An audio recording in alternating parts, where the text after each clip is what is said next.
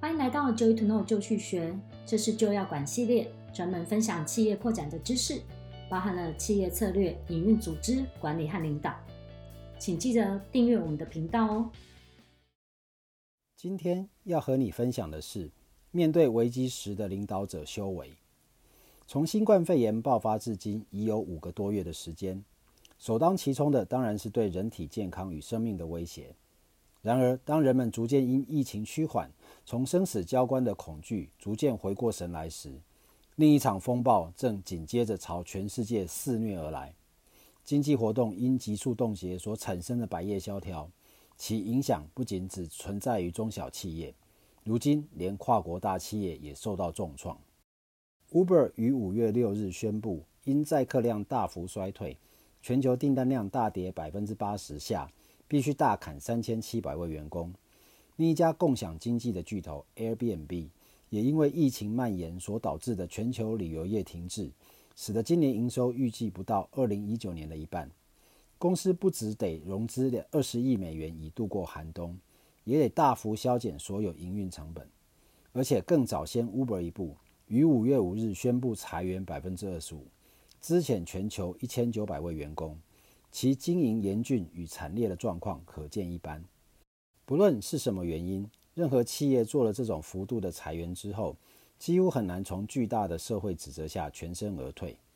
然而，Airbnb 不但没有受到批评，共同创办人暨执行长布莱恩·切斯基写给员工的公开信，让许多人读完后认为既暖心又真诚。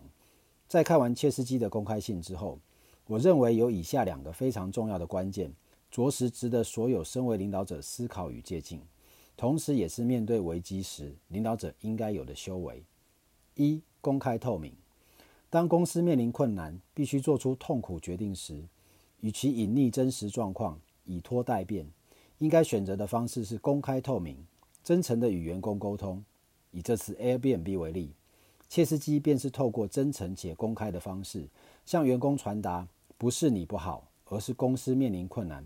必须转型，聚焦在核心业务上的讯息，并尽可能的详细说明他是如何做出这个决定，以及公司为那些要离开的人做了什么，接下来会发生哪些事。宣布裁员之前，切斯基先说明了公司经营困境，并交代决策的来龙去脉。这样宣布裁员的方式不只公开透明，也更有温度。二，从人性、同理与善意出发。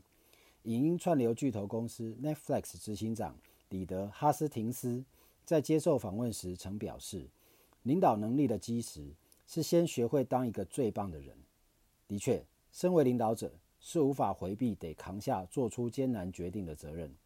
不过，我们必须同时了解到，这样的决定所产生的后果，对为数不少的人而言是痛苦且难以承受的。虽说为了企业、组织、团体的生存，壮士断腕或许是必要之恶。如果处理时能从人性、同理以及善意出发，往往能将伤害降到最低，有时甚至还能反过来得到更多人的支持。回到 Airbnb 的例子，在坦诚且没有隐瞒地说完裁员的原委，切斯基马上释出诚意，照顾那些即将离开公司的人，并提出后续资源的保证，包含资遣、股权。医疗保健和就业支持，尽最大努力以同理并周全的方式对待每个人，甚至在公开信的最后，还不忘感谢那些留下来与被迫离开的员工。切斯西写道：“我们这群留下来的人，向即将离开的那些人致敬最重要的方式，是让他们了解其重要的贡献为我们所知。对于那些即将离开的人，我真心的抱歉，请明白这不是你的错。”世界永远不会停止探寻你们贡献给 Airbnb 的才能，成就 Airbnb 的正是你们。我由衷的感谢，也谢谢你们将天赋分享给我们。这波疫情所带来的冲击，对所有的领导者可以说是九死一生的挑战。希望从 Airbnb 的例子当中，让我们都能得到启发。或许多年以后，回顾此时我们所做的决定，你会庆幸自己在带领团队突破重围的过程中。仍不忘散发出人性的光辉。以上就是今天的分享，希望你会喜欢。我们近期也安排了不同主题的培训，请到官网浏览获得更多资讯。请订阅这个频道来获得最新的分享。下次见。